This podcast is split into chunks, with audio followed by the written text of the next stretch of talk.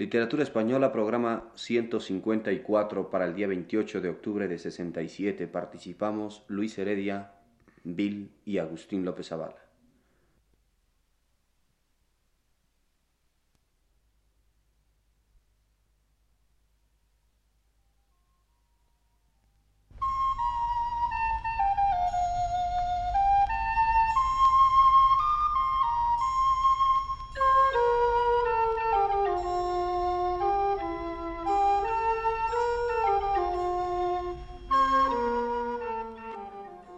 Amables oyentes, este es el programa Literatura Española.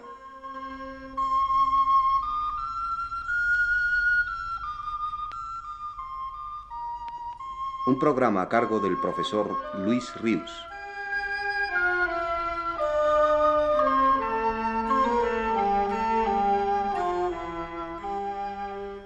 El profesor Rius nos dice en su último texto. Habíamos empezado a revisar la semana pasada algunos aspectos de la obra crítica de Luis Cernuda. Hoy seguiremos haciéndolo. En el capítulo que dedica la obra de Antonio Machado, en sus estudios sobre poesía española contemporánea, empieza por notar, Cernuda, cómo al paso del tiempo el prestigio y la influencia de ese poeta han sobrepasado a los de Juan Ramón Jiménez, que fueron predominantes en la primera mitad de nuestro siglo. A ese propósito escribe aunque no pueda decirse que la literatura, ni mucho menos la poesía, tengan en nuestro país un público y una crítica, todavía es posible que entre nosotros ocurran a veces cambios en la opinión y en el gusto literario. Hacia 1925, cuando cualquier poeta joven trataba de expresar su admiración hacia un poeta anterior, lo usual era que mencionase el nombre de Juan Ramón Jiménez. Salinas, que tendía poco a la exageración, dice sin embargo entre las líneas preliminares a la selección de sus versos en la antología de Diego. Estimo en la poesía sobre todo la autenticidad. Llamo poeta auténtico, por ejemplo, a San Juan de la Cruz, a Goethe, a Juan Ramón Jiménez. Hoy, cuando cualquier poeta trata de expresar su admiración hacia un poeta anterior, lo usual es que mencione el nombre de Antonio Machado. De pronto, en uno de esos virajes que marca el tránsito de una generación a otra, la obra de Machado se nos ofrece más cercana a la perspectiva que la de Jiménez. Y es que en los jóvenes, y aun los que ya han dejado de serlo, encuentran ahora en la obra de Machado un eco de las preocupaciones del mundo que viven, eco que no suena en la obra de Jiménez. Dejando a un lado la terrible enemistad personal que Cernuda y Juan Ramón Jiménez se tuvieron, y que tanto influyó a ambos al juzgarse mutuamente, esta declinación del interés por la poesía del poeta moguereño, comparado con el que despertó hace apenas unos lustros, resulta evidente, lo cual por otra parte no significa nada que afecte a la calidad esencial de su obra admirable. Más bien lo que significa es una evolución justa en la crítica respecto a la obra de Machado, no percibida en toda su grandeza hasta después de la muerte del poeta. Y lo que no deja de ser curioso de todo ello es que por lo menos desde el siglo XIX para acá, la crítica ha solido ser tan tardía para advertir la calidad de los poetas vulgarmente catalogados como directos, claros, como en cambio ha sido arrebatadamente tempranera para exaltar a principios de las letras a poetas de expresión generalmente tildada de minoritaria e incluso hermética. Lo cual nos llevaría, paradójicamente, a concluir que esos poetas sencillos, directos en apariencia, cuando en efecto son grandes poetas, resultan más complejos y misteriosos en su expresión, más difíciles de ver que los otros poetas. Casi podríamos pensar, para notar mejor la diferencia de unos y otros, en que unos vendrían a ser como un arroyo de curso turbulento, de aguas revueltas, que impiden ver con facilidad su fondo. No obstante, no ser grande éste. Y en que los otros vendrían a ser como un lago sereno, imperturbable, de superficie límpida, a través de la cual la mirada se adentra fácilmente, pero que a pesar de ello no alcanza a vislumbrar el fondo, porque éste es muy profundo.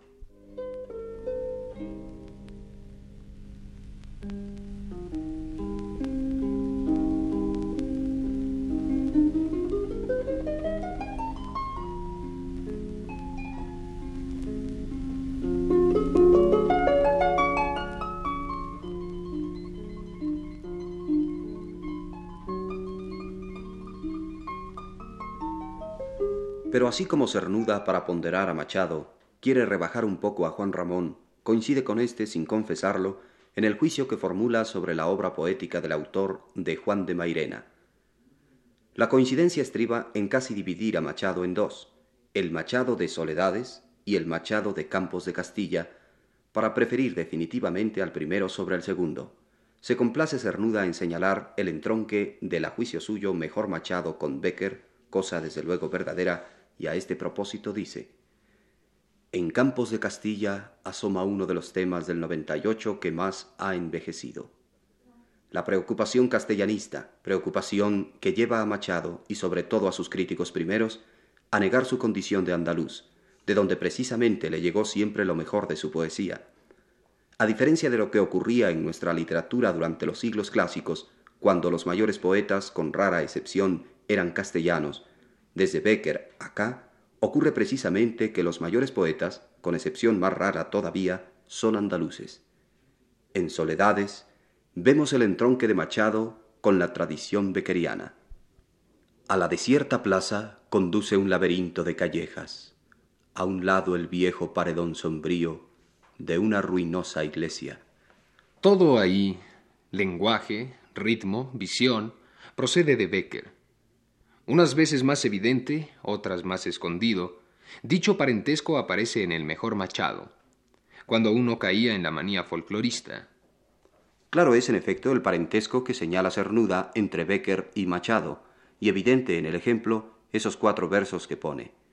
Pero donde ese parentesco se continúa entre ambos poetas sevillanos es precisamente en esa manía folclorista, según la expresión de Cernuda, que le achaca tan solo a Machado y que le condena con estas palabras.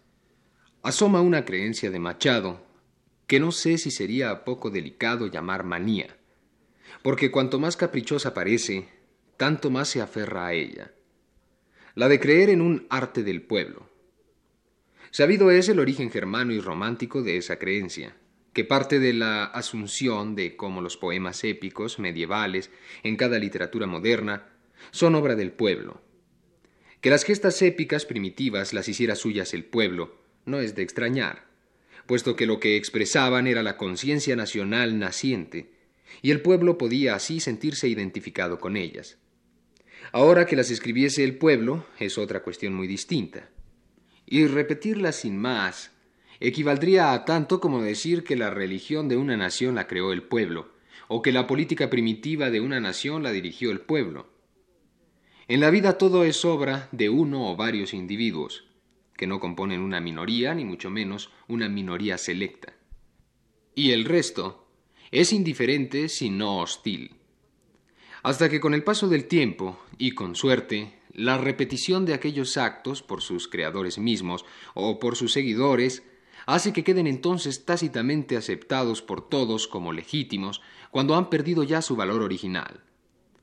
Mucho más en arte, donde referirse a un arte popular no puede tener otro sentido que el de designar un arte con el cual el pueblo en ciertos momentos, en determinadas circunstancias, se identifica. Pero en modo alguno que lo cree él mismo. Sin embargo, en el caso de Machado, tenemos a veces que aceptar sin más esa opinión, por absurda que nos parezca, y aun tratándose de un hombre de inteligencia clara y poco propicia a los prejuicios. Que Machado no mencione a Garcilaso, y en cambio se extasíe ante cualquier coplilla andaluza, es un ejemplo extremo de los disparates en que puede incurrir hasta las gentes más razonables y sensatas. Aquel éxtasis de Machado ante cualquier coplilla andaluza al decir de Cernuda, no era en realidad ante cualquier coplilla andaluza. Más todavía, cuando Machado en su Juan de Mairena transcribía una copla de este tipo, era para ponderar la extraordinaria expresividad lírica que alcanza el decir popular, difícilmente lograda por los poetas cultos. De excepcional linaje poético consideraba, pongamos por caso, a esta cuarteta. Tengo una pena. Una pena que casi puedo decir que yo no tengo la pena. La pena me tiene a mí. Aunque Cernuda considerase esos versos, que tanto estimaba Machado, una insignificante coplilla andaluza, no habría coherencia entre ese desdén suyo, explícito, según escuchamos hace un momento, por ese género y su elogio dentro de este mismo ensayo, a la asimilación que de él hizo a veces Machado con tanta fortuna a juicio del propio Cernuda, el cual afirma Hay epigramas líricos que muestran la maestría expresiva de Machado y quien con tres versos dibuja la inmensidad marina nocturna. Junto al agua negra, olor de mar y jazmines, noche malagueña. Es una soleá, pero también parece un haikai cuya moda había llegado a nuestra poesía, favorecida por las greguerías de Gómez de la Serna comenta Cernuda. Sí, en efecto, es una soleá esta de Machado. Una de esas coplillas andaluzas que antes desdeñaba y ahora parece que no le disgustan al autor de la realidad y el deseo. Pero además esa manía folclorista que le reprocha a Machado no la menciona en Becker, como si aquel no la hubiera tenido. Cuando en el ensayo dedicado al poeta romántico transcribe Cernuda una parte del prólogo al libro La Soledad, de Augusto Ferrán, esta parte en la que Becker distingue dos clases de poesía, diciendo Hay una poesía magnífica y sonora, una poesía hija de la meditación y el arte, que se engalana con todas las pompas de la lengua, que se mueve con una cadenciosa majestad, habla la imaginación, completa sus cuadros, y la conduce a su antojo por un sendero desconocido, seduciéndola con su armonía y su hermosura. Hay otra natural, breve, seca, que brota del alma como una chispa eléctrica, que hiere el sentimiento con una palabra y huye y desnuda de artificio, desembarazada dentro de una forma libre, despierta como una que las toca, las mil ideas que duermen en el océano sin fondo de la fantasía. Cuando Cernuda transcribe esas palabras de Becker, las interrumpe antes de dejar decir también al autor de las rimas que a esa segunda clase de poesía, la más alta a su sentir, pertenece la poesía popular andaluza precisamente, de la que su amigo Ferrán había tomado también el aire en su libro, cuyo título era incluso un reconocimiento y un tributo a una de esas coplillas andaluzas, a la soleá o soledad. Ahora bien, por lo que toca a la opinión de Cernuda sobre la inexistencia de un arte popular, según al comenzar este programa escuchábamos, parece proceder de un entendimiento demasiado literal del término popular. Los adjetivos anónimas y populares que califican a esas canciones no implican la idea de que hayan sido originalmente compuestas por un grupo de personas, o menos todavía por una colectividad entera. Esto es absurdo suponerlo, aunque alguna vez, como dice Cernuda, se haya supuesto. Pero ambos adjetivos tampoco obedecen aquí a una razón fortuita, accidental. Ese carácter anónimo de gran parte de la poesía española en la Edad Media, que Cernuda recordaba, responde a la esencia misma de dicha poesía. Por otra parte, el pueblo la ha acogido como suya, modificándola en mayor o menor grado al correr del tiempo, colaborando pues en su elaboración. Y ha sido precisamente esta, la reelaboración incesante y anónima y colectiva, la que ha dado su sello más definitivo a esa poesía, al grado de que la huella individual de su primer creador ha desaparecido. Pues un mismo acento tiene una copla tradicional surgida a fines de la Edad Media que otra del siglo XII. Pero ya será la semana próxima cuando continuemos comentando la obra crítica de Luis Cernuda.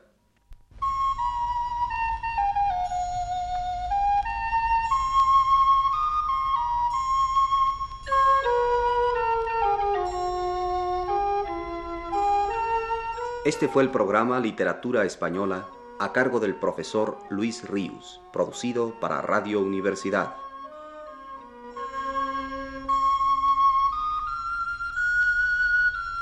Voces de Luis Heredia y Agustín López Avala.